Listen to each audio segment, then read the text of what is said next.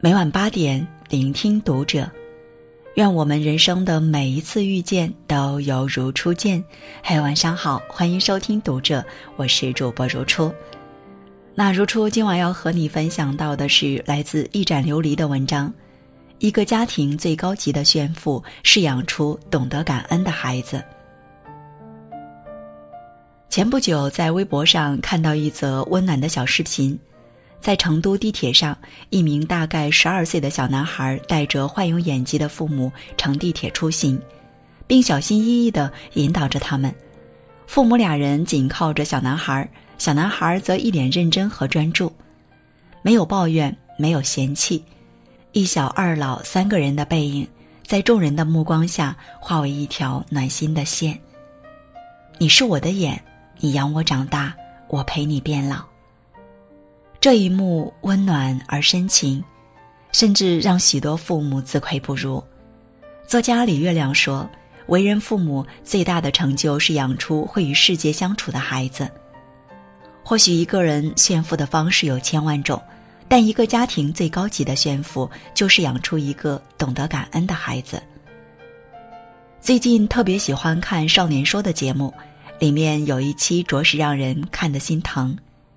来自初二二十八班的邓文浩，走上演讲台，情不自禁对自己的奶奶表白：“上个学期我瘦了二十斤，我的奶奶知道了非常心疼，就从湘西来照顾我。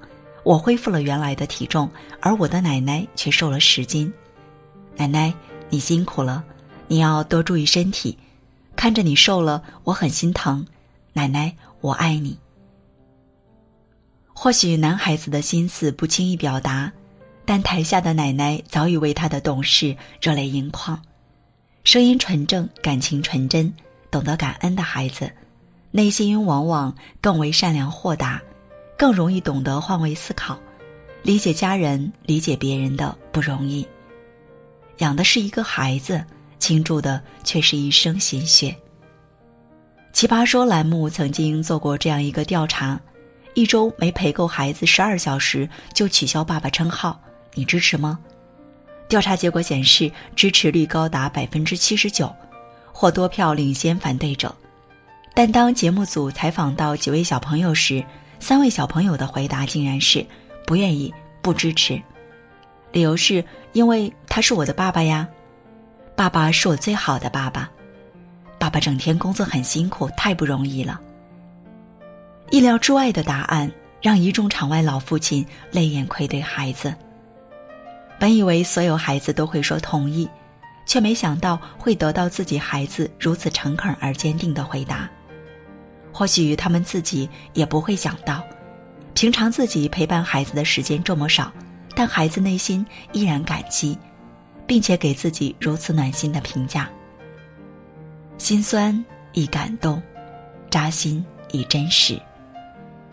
美国育儿作家珍妮·艾里姆曾说。孩子身上存在缺点并不可怕，可怕的是作为孩子人生领路人的父母缺乏正确的家教观念和教子方法。其实孩子天生是单纯善良的，他们在日常生活中是可以感受到父母的不容易，感受到温暖而向上的力量的。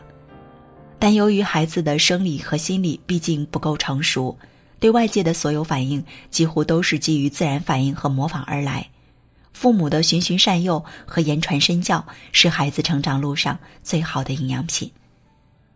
对孩子多一点耐心，少一点责骂；多一点理解，少一点抱怨；多一点引导，少一点批评。让孩子参与家庭生活，培养一颗懂得感恩的心，便是父母最大的福气。美国明尼苏达州有个十三岁的少年叫杰肯·费克纳。放了暑假后，别的孩子赶着去参加各种夏令营、各种旅游、有趣好玩的事情，而他迫于家庭的压力，选择在自家门口开了一个小食品店，卖热狗、饮料、薯片、小零食等。杰肯出生在一个非常贫困的家庭，甚至患有抑郁症，父亲常年酗酒，而母亲也没有正式的工作，还常常被外人来追债，家徒四壁。为了让家庭情况好一点，在外婆的支持下，为了不占用公共道路，他选择在自己家门口摆起了零食摊。而不久，有人举报了他，说他没有营业执照。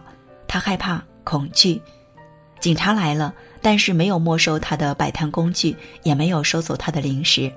了解到杰肯的家庭情况后，警察带他去体检，结果显示身体很健康，让卫生部门检查他的小摊卫生质量全部过关。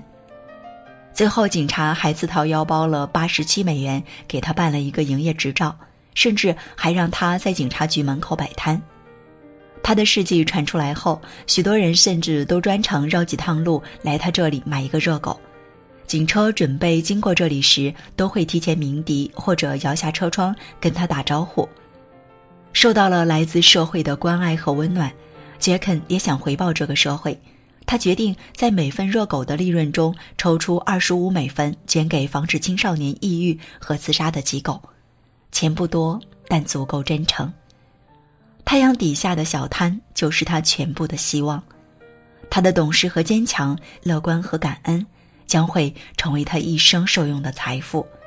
尼采说：“感恩即是灵魂上的健康。”一个家庭的物质条件对孩子的成长固然十分重要。但是，倾注了真诚和爱养大的孩子，未来一定更懂得好好爱自己、爱生活，更容易懂得尊重并感恩别人的付出。这难道不是人生另一种成功吗？董卿录制节目时说过这样一句话：“你想让孩子成为什么样的人，你就先成为这样的人。要让孩子懂得感恩，最好父母先行。有父母的榜样，孩子也更乐于学习和实践。”将感恩和爱的种子种在自己的心里。网上一直流传着这样一种声音：父母最大的悲哀是付出全部却养不出感恩的孩子。父母爱孩子是天性也是本能，甚至绝大部分的时间穷其一生都在为孩子而活。为了让孩子吃好喝好穿好用好，他们不惜承担了所有的压力，包揽了所有的事情。要知道，不恰当的教育留下的教训，往往也是最沉痛深刻的。二零一八年十二月二日，湖南一名十二岁在读六年级的男孩，因抽烟被母亲发现训斥打骂后，进厨房拿了一把菜刀，对着母亲连砍了二十多刀，杀害了自己的母亲。二零一九年三月十六日，江苏一名十三岁少年因不服母亲严厉管教，杀害了自己的母亲。二零一七年八月，安徽一名未满十四岁少年因玩手机太多被妈妈管教而残忍杀害了自己的母亲。同年八月份，四川一名李先生让儿子别玩手机，交出手机。然而，没想到的是，儿子趁他半夜睡着时提起板凳砸向他，导致李先生缝了七八针，伤口处留了一个五厘米的伤疤。类似让人心痛的案件就不一一赘述。每一宗都足以让人后背发凉，而每一宗案件的背后都隐藏着一种残缺的、让人心碎的家庭教育。育儿专家李玫瑾说，在孩子六岁之前，就要给他立好规矩，让他知道什么事情是可以做的，什么事情坚决不能做。从小立规矩，从小让孩子懂得爱自己、爱家人，以恰当的方式加以引导和教育。远比长大了不听话、再生硬的打骂管教重要的多。霍华德大学的斯蒂芬·巴斯克维尔教授说：“基本上每个重大社会问题都与父亲缺失有关，暴力、犯罪、吸毒、酗酒、少女怀孕、自杀等，都与父亲缺失有最直接的关联。要知道，一个好的父亲赛过一百个校长。父亲在孩子成长过程中的影响，远比你想象中的重要。”父母的陪伴才是孩子最安心的药丸，在孩子该单纯的年纪，别再满是对比和打击了。孩子需要的是一个安心的成长环境，而不是父母穷尽思想考虑给孩子买什么礼物。想起前段时间看的一期 TED 演讲中的一句话：很多父母在尽力寻觅，以求找到最好的东西送给孩子，但往往找不到。为什么？我想，最好的东西往往是不需要刻意去寻找的，因为它一直在身边。那是高质量的陪伴，是坚定的眼神和深沉的爱。竭尽全力去讨好自己的孩子，孩子不一定会如你爱他一样的爱你。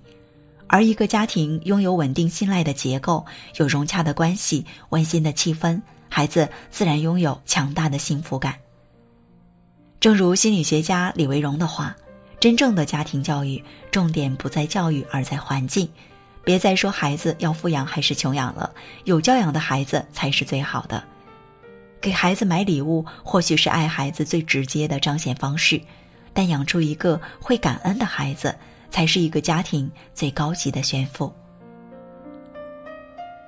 好了，那今晚就这样了。如果你喜欢，欢迎拉到文末帮我们点亮再看哦。关注读者新媒体，一起成为更好的读者。这里是读者，我是如初，我们下次节目再见。